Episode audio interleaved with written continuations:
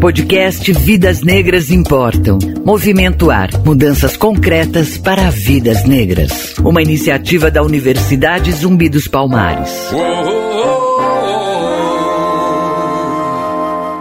Para falar sobre a luta contra as desigualdades e o racismo nas comunidades das periferias brasileiras, a convidada deste episódio é a deputada federal fluminense pelo PT, Benedita da Silva, embaixadora do Movimento Ar.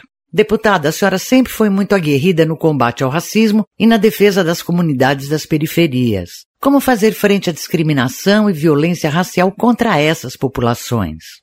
Olha, você sabe que a violência racial ela já nasceu do racismo estrutural, da ordem econômica e social, e ele é praticado com as políticas institucionais dos governos, principalmente aqueles que a gente considera governos controlados pela elite. Então, o enfrentamento é, da violência racial é uma luta de várias frentes, da organização, da própria comunidade, das reformas estruturais para eliminar racismo e essa violência que existe, a desigualdade social, e promover igualdade racial com ações de um governo que seja antirracista por meio da educação das escolas, por políticas de cotas, por campanhas no meio de comunicação e que efetivamente seja punido pessoa que comete o crime de racismo, porque racismo é crime. Você tem outras ações que são de políticas públicas para esses locais que, na verdade, não chegam e se torna cada vez mais difícil para essas pessoas que moram em periferias ter acesso às ações que podem promovê-la como por agora o corte grande na questão das políticas de cotas. Vai, vai atingir exatamente essas pessoas negros e negras das comunidades, das periferias, né, que conseguiram estudar. Em uma entrevista em 2020 ao portal UOL, por ocasião da data do 13 de maio, a senhora disse que a escravidão apenas mudou do chicote para a caneta e da caneta para a exclusão. O que a senhora quis dizer com isso? é que as condições de vida do escravizado no passado não são diferentes da inclusão social e que está submetida a população negra, vivendo nas favelas, na periferia, sofrendo toda sorte de abuso e violência, ganhando ainda um menor salário, hoje é o maior número de desempregados fora das escolas e toda e qualquer medida que se toma não é para fazer esse combate eficaz. Então era um chicote e agora é uma caneta. E com a caneta você escreve. Você manda a caneta, você pode dizer assim: não vou dar isso, não vou dar aquilo, vai ser assim, vai ser assado.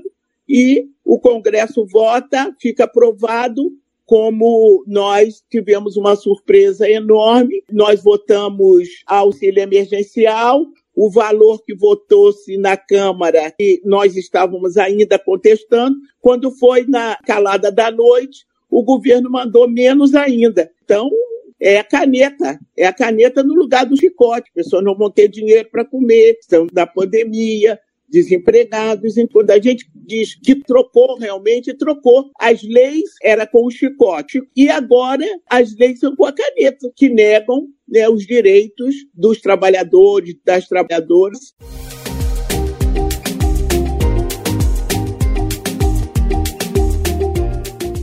Na sua opinião, quais são os principais impactos da pandemia, principalmente na população negra e periférica do país?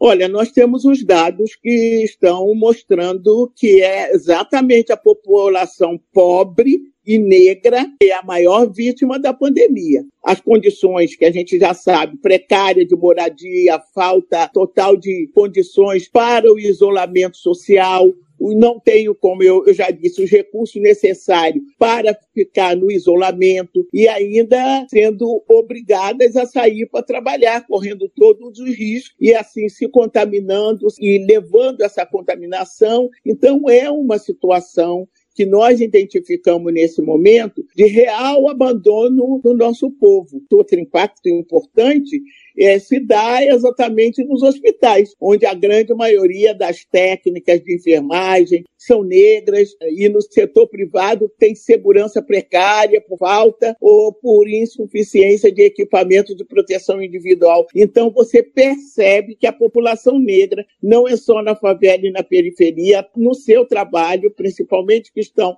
na área de saúde, elas estão morrendo. Faltou a vacina. Isso é muito importante. Faltou a vacina, que era o que deveria estar vacinada todo o pessoal que está diretamente trabalhando na, na área da saúde.